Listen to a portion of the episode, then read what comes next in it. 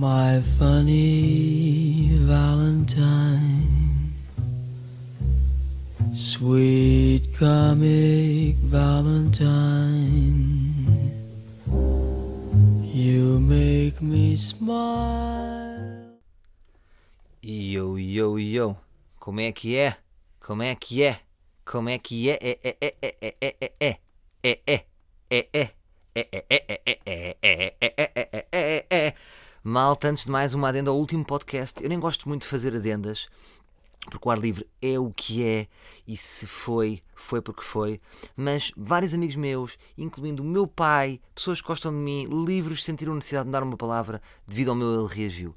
Eles, de certa forma, sentiram que eu me comiserei extra, ou seja, demais, com a situação do Beto. Ou seja, pareceu-lhes tudo bem e eu percebo o que eles diziam, que era, parecia que eu estava a dizer que não era Beto. E eu acho que a minha mensagem não foi eficaz. Eu não queria dizer isso. O que eu queria dizer era que eu sou Beto e vão todos para o caralho. Pronto. Agora explicando mais um bocadinho. É, o que às vezes me irrita é o preconceito gigantesco que existe. É o mesmo do que assumirmos que na Cova de Amor é só ladrões. E o que eu estava a dizer é, eu moro na Cova de Amor e aqui não é só ladrões. E assumem sempre que os betos são atrasados mentais. E não são todos. Percebem? É isto que eu vos queria dizer. Portanto, siga para bingo, siga com força e sem medos, sem medos e sem inseguranças e confiança em nós mesmos. Mais coisas. Aqui no meu telemóvel tenho a dizer notas. O que é curioso, que uh, faz sentido que onde nós apontemos as nossas ideias se diga notas, porque isto no fundo é o ganha-pão do autor, não é? As minhas ideias são o meu ganha-pão, amigo, amigo escritor, amigo colega, amigo artista, amigo que vive das ideias, das palavras, a magia das palavras. Tenho aqui outra nota que, que quer dizer nervoso, que é, eu devo-vos dizer que estou um bocadinho nervoso. Estou um bocadinho nervoso, porquê? Porque se aproxima o meu espetáculo Cabeça Ausente, que estreia terça-feira na Casa do Livro.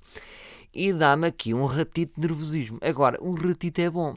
Porque eu uma vez fiz um workshop com um americano chamado Steven Rosenfield, que já falei aqui diversas vezes, que é uma espécie de sensei, e eu disse-lhe, no meu inglês macarrónico, Hey, excuse me, sir, I'm feel very nervous uh, before the show. It's normal. E ele disse, It's normal. Um, porque ele... Ou seja, o que ele diz é que os nervos ajudam sempre à concentração. Se vocês não estão nervosos, é porque estão levianos. Ora, se eu estou nervoso, eu tenho respeito pelo aquilo que eu vou fazer. É como, por exemplo, quando eu andava na escola e eu nunca estava nervoso quando ia para os exames. Porquê? Porque eu não sabia um cu, era indiferente a minha nota. Já a Patrícia, a Patrícia estava nervosa e chorava porque assim não lhe correu nada bem e depois tinha 18. Porquê? Porque a Patrícia respeitava o exame. A, a Patrícia estava atenta ao exame. Eu estava descontraído. Uma vez aconteceu isto também, dando esta voz.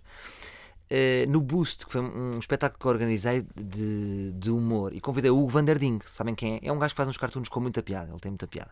Só que ele nunca tinha feito stand-up. E eu perguntei-lhe: Estás nervoso? E ele: Não, não estou. E eu: Hum, então espera lá, espera lá que já estou a ver o que é que vai acontecer.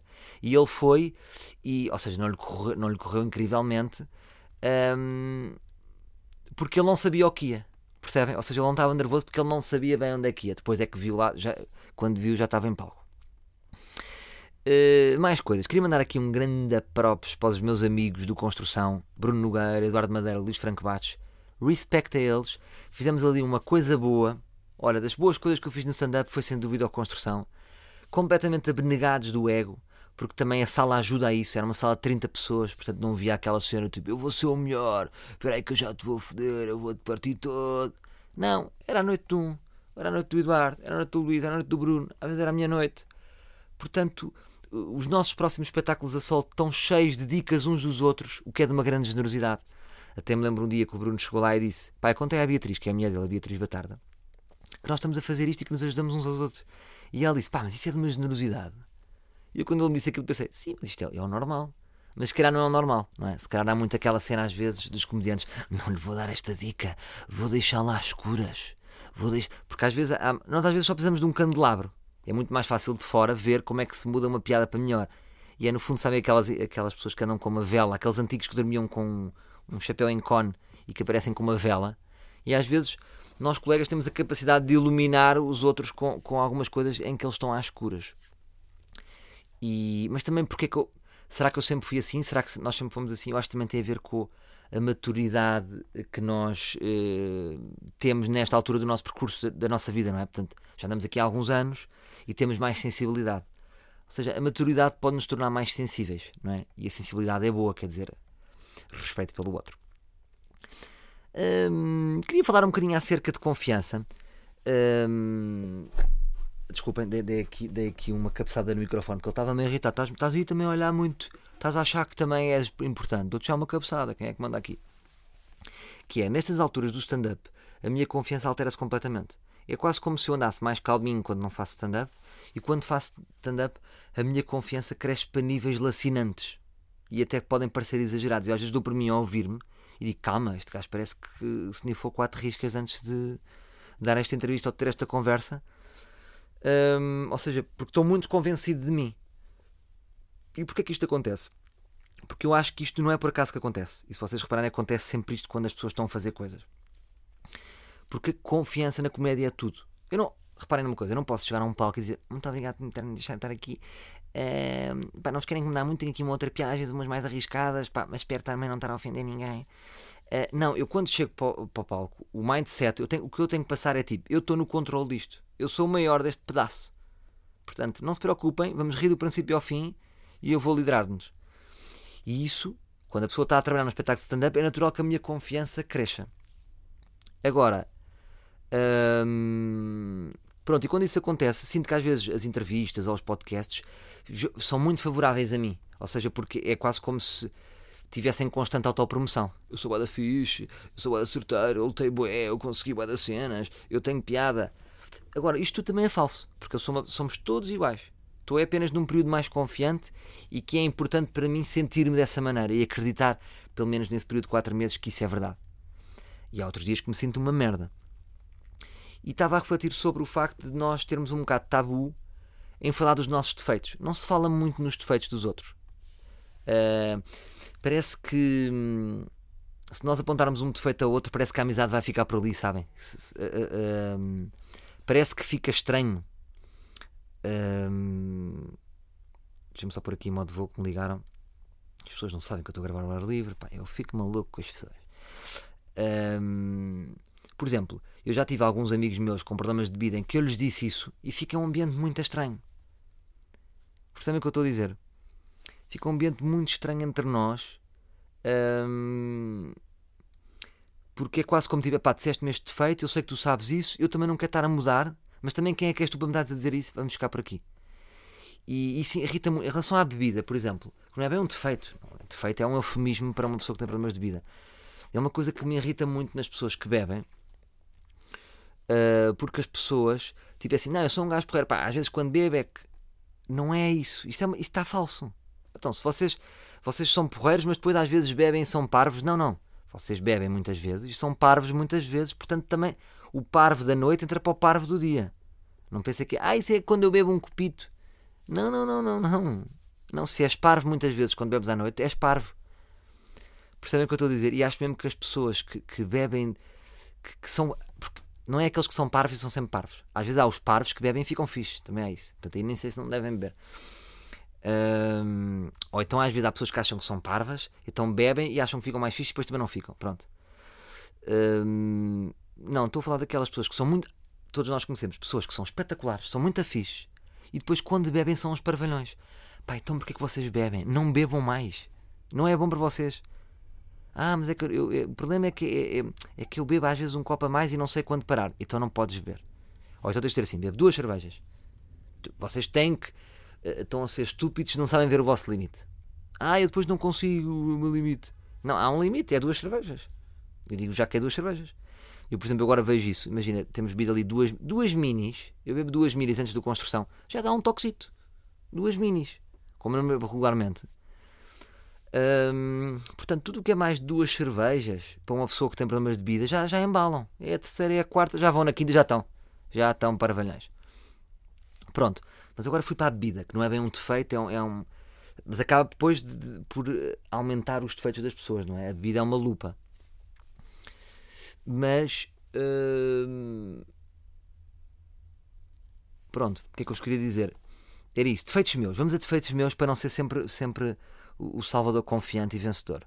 Olha, houve um, um, um livro que mandou mensagem: pá, tens a noção que dizes opinião.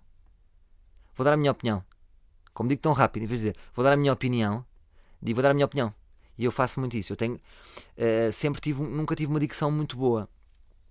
Uh, mas o, qual, é que é, qual é que era a minha safa? No stand-up vocês não notam muito porquê? Porque o meu humor é muito visual. O meu humor é muito visual. Um, o que é que acontece? É quase como se, sabem aqueles, aqueles filmes portugueses onde não se ouve bem o som? E, a minha dicção é isso, portanto, não, nem sempre é claro. Mas como uh, depois há a componente visual, é quase como se fossem legendas. Portanto, eu com o visual uh, compenso o que a minha dicção não faz totalmente. Onde eu notei muito isso foi quando fui para a RFM, para a rádio. Uh, eles tinha que repetir muitas vezes. Falava assim: a minha opinião. Desculpa, a, a opinião. Se comeste. Ah, também, também. Vou dar a minha opinião. Então habituei-me a dizer muito bem cada palavra, porque cada palavra tem muita eficácia no ouvinte. Se eu comer palavras, não sou tão eficaz no ouvinte. E portanto ganhei essa noção, mas ainda continuo a falar muito rápido. E, hum, e portanto, naturalmente, vocês reparam que eu como palavras e não só como palavras, como faço palavras. Pronto, mas isto não é bem um defeito. Mais defeitos. Uh, noto que estou a ficar um bocado xexé, então às vezes, como não tenho paciência para o que as pessoas estão a dizer, ou, ou, ou nem é isso, é, às vezes tenho demasiada vontade de falar mais do que os outros, sobreponho. Sabem as pessoas que sobrepõem? Que é um gajo que está a contar uma história.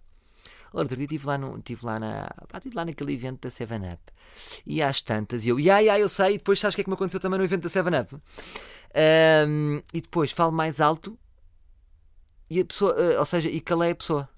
É um bocadinho uma peixeira sofisticada, no fundo. As pessoas que se sobrepõem. Às vezes devo deixar. Pronto, agora é outra a falar. Calma, aguenta, Salvador. Germina, germina e já falas. Mas é, sou muito intenso, quero muito também participar e às vezes sobreponho. E os outros às vezes deixam porque gostam de mim. Porque se não gostassem de mim diziam: Olha, desculpe, cartão amarelo, você sobrepôs.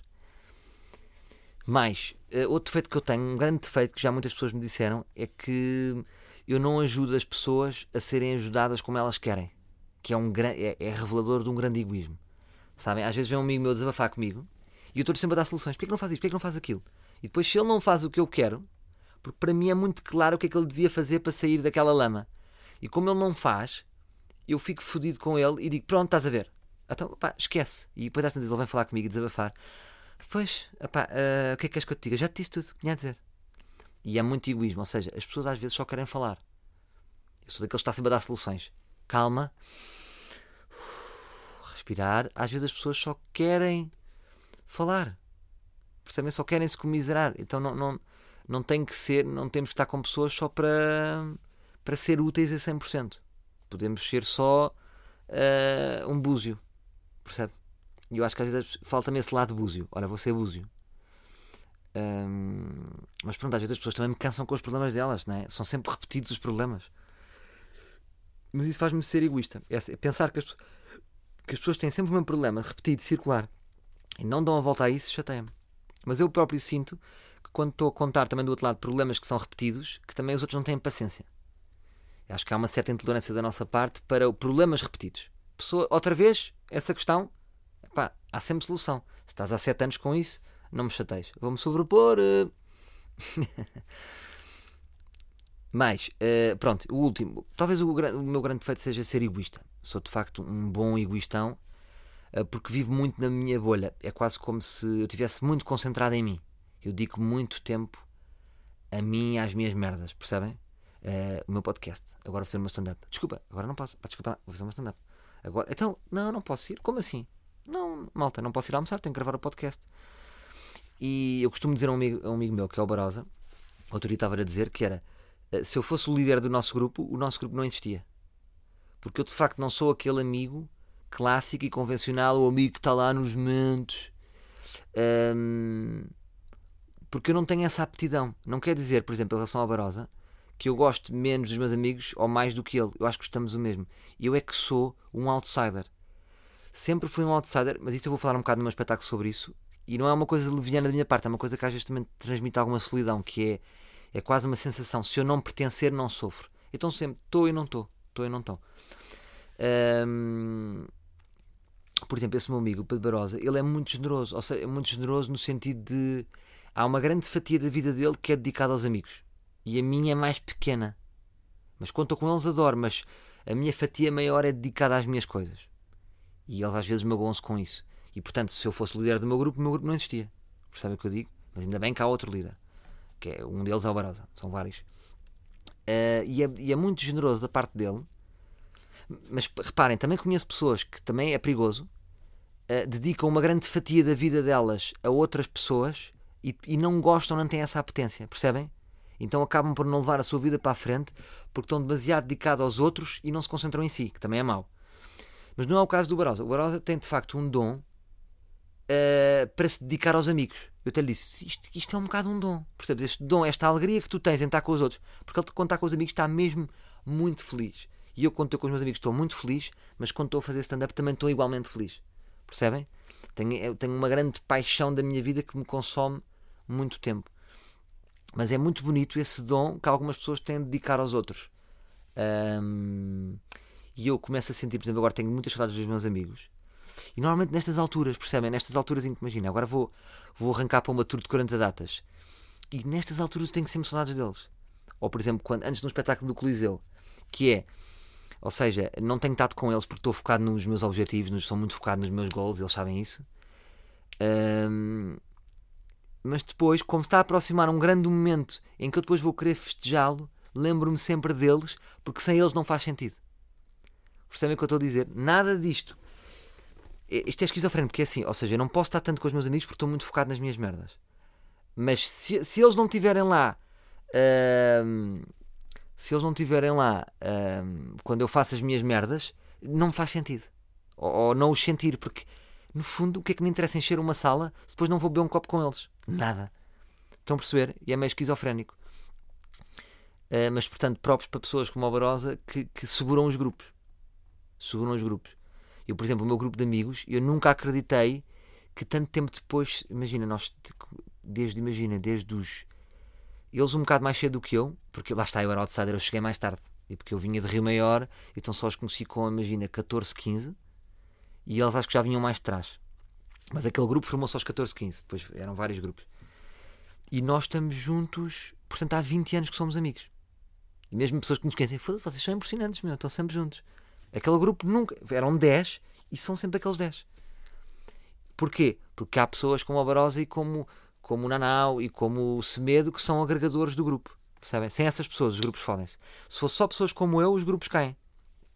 Mas pronto, eles também gostam desse meu lado outsider também é importante para o grupo, uh, mas próprios para os agregadores. Portanto, uh, já vos dei aqui alguns defeitos meus. Má dicção, sobreponho-me aos outros a falar, não ajudo as pessoas como querem ser ajudadas e sou um egoístão. Ok? Pronto. Agora, uh, ah, então são, passaram 17 minutos. Então sabe, está na altura do quê? Mocha ao Insta. Mocha ao Insta.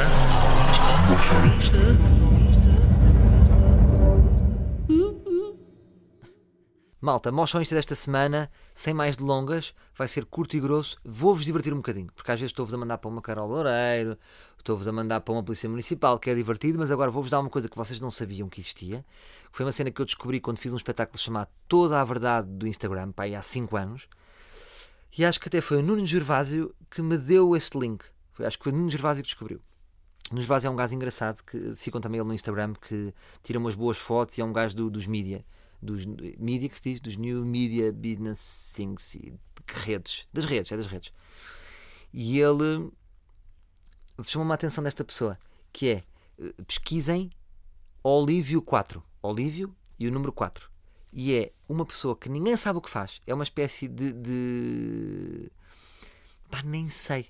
É uma pessoa que está sempre com a mãe uma espécie de lilicanessas que não chegou a ser uma lilicanessas, mas em homem.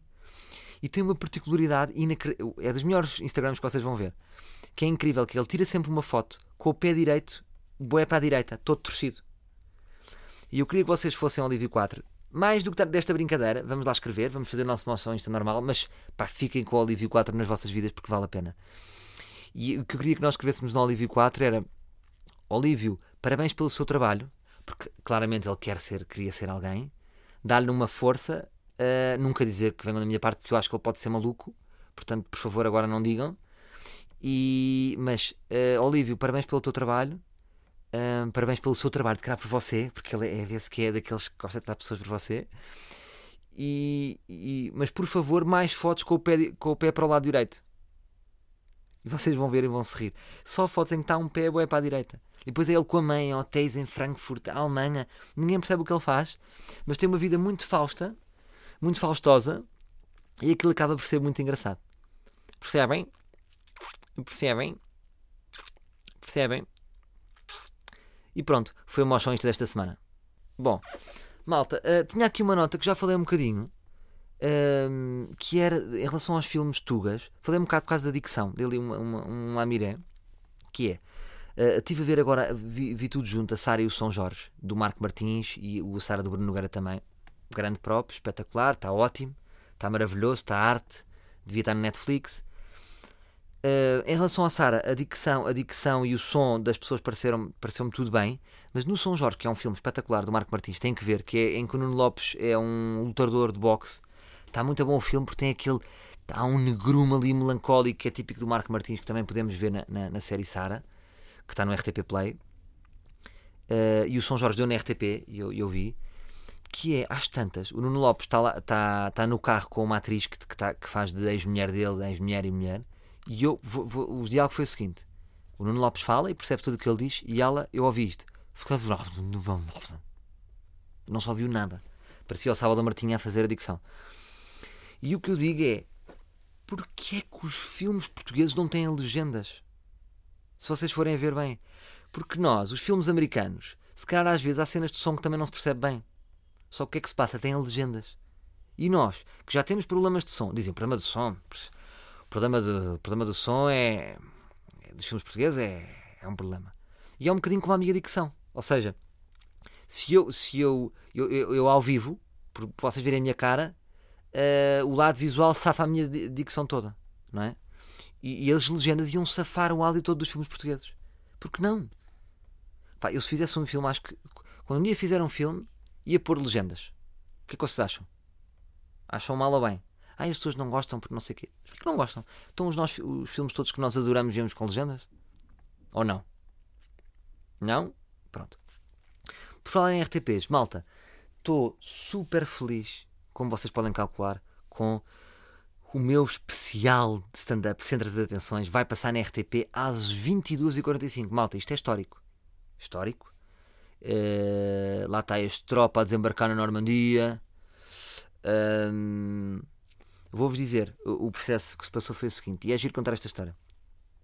Netflix, e, e, depois, ou seja, era expectável que o segundo também fosse na Netflix. É expectável, não é? Já tínhamos feito uma ponte. Antes de mais, eu não tenho contacto na Netflix, parem de mandar mensagens.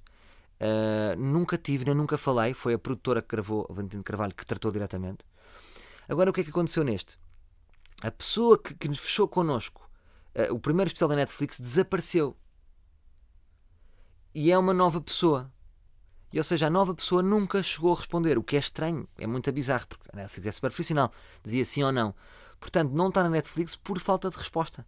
Se calhar agora podemos receber uma. Olha, desculpa, então pronto, vamos lá então para o segundo.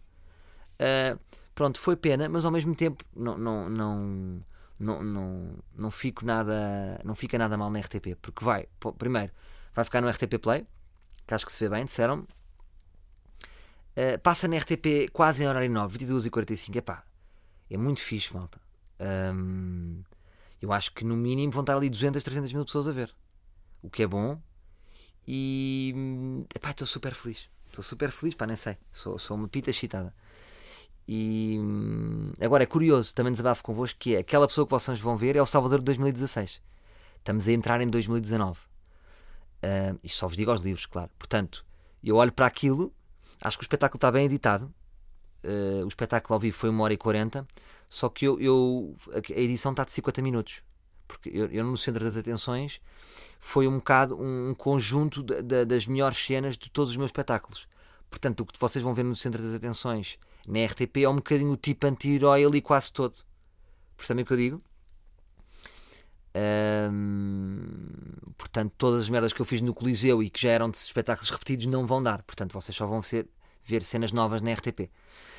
E já agora, uma pergunta: o novo espetáculo Cabeça Ausente não tem nada a ver com isto. Sempre há um título novo, não tem nada a ver. A não ser o Centro das Eleições, que foi um espetáculo comemorativo, blá blá blá blá blá. Portanto, estou contente, acho que está muito bem editado, mas é isso que eu vos estou a dizer. Aquele Salvador já é, parece que estou a ver uma foto antiga do verão de 2016. Porque o meu humor já não está ali. Mas não interessa. Foi o meu de 2016 e representa aquilo que eu, o melhor que eu sabia naquela altura. Portanto, malta, livres. Peço-vos um- um- uma força. Ou seja, sábado, se estiverem a ver, é para façam stories, façam tweets, façam posts, ajudem um bocado a malta a ver, porque isso influencia, percebem? Porque a maior parte, se calhar nós livres, aqui já muitos de nós não vemos muita televisão, então fazermos essas chamadas, se calhar vamos por ali, eh, porque era fixe que tivesse boas audiências, percebem? Salvador, olha, realmente isto não estávamos à espera, venha aqui reunir a RTP, eh, vendo aqui mais seis especiais. E era bom para todos, pronto. É bom como Levanta-te ri, como eh, tudo essas coisas são boas, são, são bem, corram bem, ehm, para a comédia ter mais credibilidade ehm, e força. E mais merdas. Mais merdas, mais merdas, mais merdas. Ah, já sei o que é eu queria dizer. Que era o seguinte. Eu acho que devia. Vocês quando veem um casal não acham. eh, Não fazem logo uma aposta de quando é que eles vão acabar. Não- vocês não sentem, não veem nos vossos amigos que eles vão acabar ou não vão. Eu acho que devia haver um totobol entre os grupos de amigos sobre os casais. Imagina, íamos um dia todos jantar e, e, e fechava, e cada um escrevia o seu palpite. Imagina, tipo, ah, João e Raquel. E eu punha, este casal não vai durar mais de um ano. Fechava no papelinho. Vão ficar para sempre. Fechava no papelinho. E depois, quando, quando, quando o João e a Raquel acabassem, fazíamos um jantar e abríamos a caixa. Abríamos a caixa, palpite de Salvador, vão ficar para sempre. Ei, pá, acreditava, por acaso acreditava. Palpite do, do Barossa, não vão durar dois meses. Ei, e depois o, e o João e a Raquel, porquê que não me disseste logo, puta? Pá, não te quis dizer, não sei o quê. Porque todos temos um palpite e não podemos dizê-lo. E acho bem que não, não o digamos, muitas vezes, não é? Porque pode influenciar. Então, mas porquê que não vamos pôr esse palpite numa caixa? É o totobola das relações. Curtiram esta ideia? Foi minha, fui eu que tive. Lá está a minha confiança lacinante. É o Toto Relações. O Toto Relações. Eh, olha, curtia por acaso que algum, um grupo dos livros fizesse o Toto Relações. Era lindo. E depois íamos atualizando. Era fixe que fosse malta nova, porque a malta nova separa-se mais. Portanto, malta de 22, 23, um grupo de 5 amigos fizesse isso, fizesse o Toto. E acho que num ano de ar livre limpávamos isso tudo. E eu depois ia dizendo aqui: olha, acabou aquele casal. Bom, malta, sem mais delongas, vamos ao. Ele reagiu.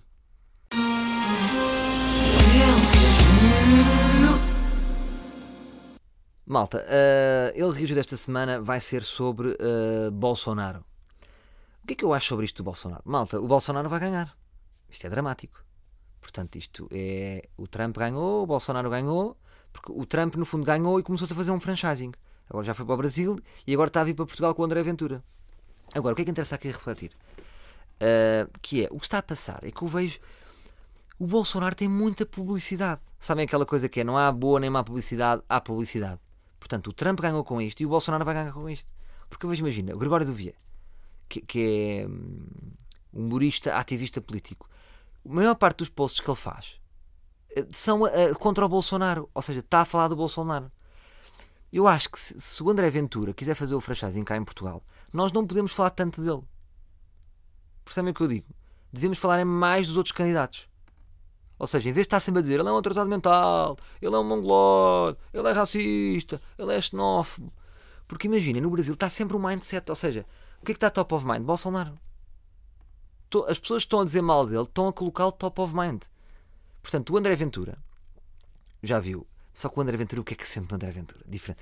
O Bolsonaro sente-se mesmo que ele é mean, não é? Que é mau. Que aquilo é tudo verdade. Ou seja, todos os preconceitos dele são verdades. Ou seja, é um real, um real bad guy. Ele é realmente mau. O Trump, real bad guy. O André Ventura, que ainda é mais triste, é que está só a fingir que é um real bad Ou seja, é bad guy, mas há muitas coisas que é. O que é que é? Xenófobo está a render? É para você xenófobo. Vê-se que se calhar é tão estúpido que pode nem ser xenófobo. Percebem o que eu estou a dizer? Isto é muito bizarro estar a dizer, que ainda é mais idiota. Portanto, se o André Ventura vier, o que é que nós estamos a fazer? O André Ventura já teve milhares de capas. Portanto, nós estamos a ser uns grandes cordeirinhos outra vez. Portanto, provavelmente, o André Ventura se calhar ganha numa Câmara. Ou já, já ganhou numa Câmara, não é? Portanto, pode ganhar, sei lá o que é que ele pode ganhar, pode estar no Parlamento. Portanto, vamos é falar bem dos outros candidatos. É o que eu acho. É o que eu acho. Portanto, repara, eu agora falei disto e ainda nem disse o nome do candidato do Brasil, que é o Fernando Haddad. Acho que é assim que se diz, não é? Lá está, nem sei, sei Bolsonaro sem dizer muito bem, o outro nem sei bem. Portanto, depois o que é que acontece? O Fernando Haddad também, também é estranho, porque é assim.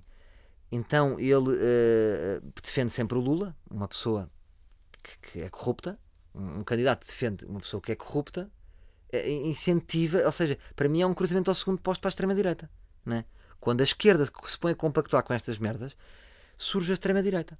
É, é isto que está a acontecer. Portanto, na minha opinião, a, a, a esquerda está a fazer cruzamentos ao segundo posto para aparecer a extrema-direita.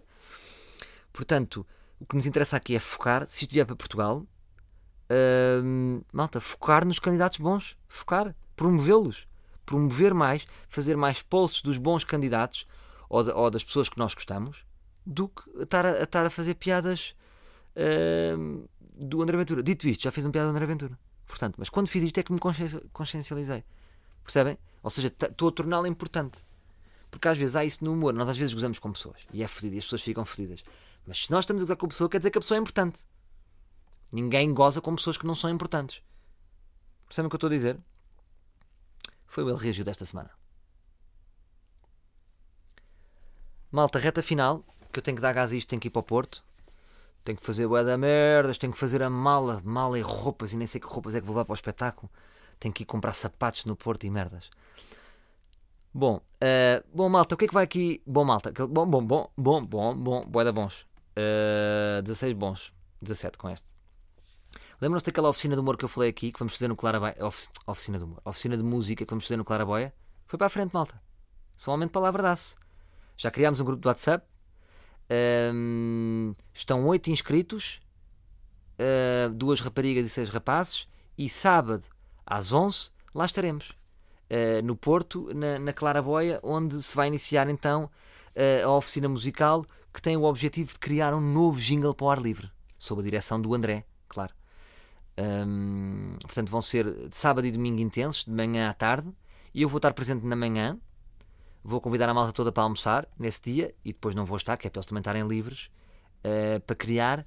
E o que eu vos quero dizer é que vamos ter um novo jingle. Portanto, uh, vai ser uma passagem do Funny Valentine, que é uma música deliciosa e que transmite na perfeição o espírito do ar livre, mas a música não é nossa, malta. E eu com isto quis, já estamos com maturidade para criar uma música. Vamos criar o nosso Funny Valentine. Temos que abandoná-lo, vai ser uma coisa diferente, uh, mas que passa ao, ao, ao, ao mesmo tempo o espírito. Estão comigo nessa? Muito obrigado. Portanto, é fixe. Uh, estou entusiasmado por conhecer os livros, por fazermos assim uma cena, por ser tudo feito pelos livros. É, é, é, é o merchandising que é vendido pelos livros, é, é o jingle que é feito pelos livros. Um, quem sabe um dia não fazemos um concerto uh, organizamos um espetáculo chamado Chapada Cultural uh, com todos os, os, músicos do ar livre. Portanto, é giro ver, ver as coisas a crescer. Obrigado pela vossa força. Não se esqueçam de subscrever o podcast, comentem, façam estrelas, porque isso faz crescer. E eu gosto de me ver lá nos tops em cima, que é para, que, que é me darem aquela confiança em assinante, que é para eu continuar. Está um, bem, meus bros? Pronto, vamos então terminar com o Chapada Cultural. Chapada cultural. Ser livre, sem ar, é como cultura sem chapada. Bom, uh, já sei que dei o genérico do Espada Cultural, só aqui, uh, desculpa, esqueci-me. Uh, cabeça ausente estreia para a semana. Almeirim, Faf, Guimarães, Troia são as primeiras datas. Vou todo o país. Chequem a minha capa no Facebook ou no Instagram.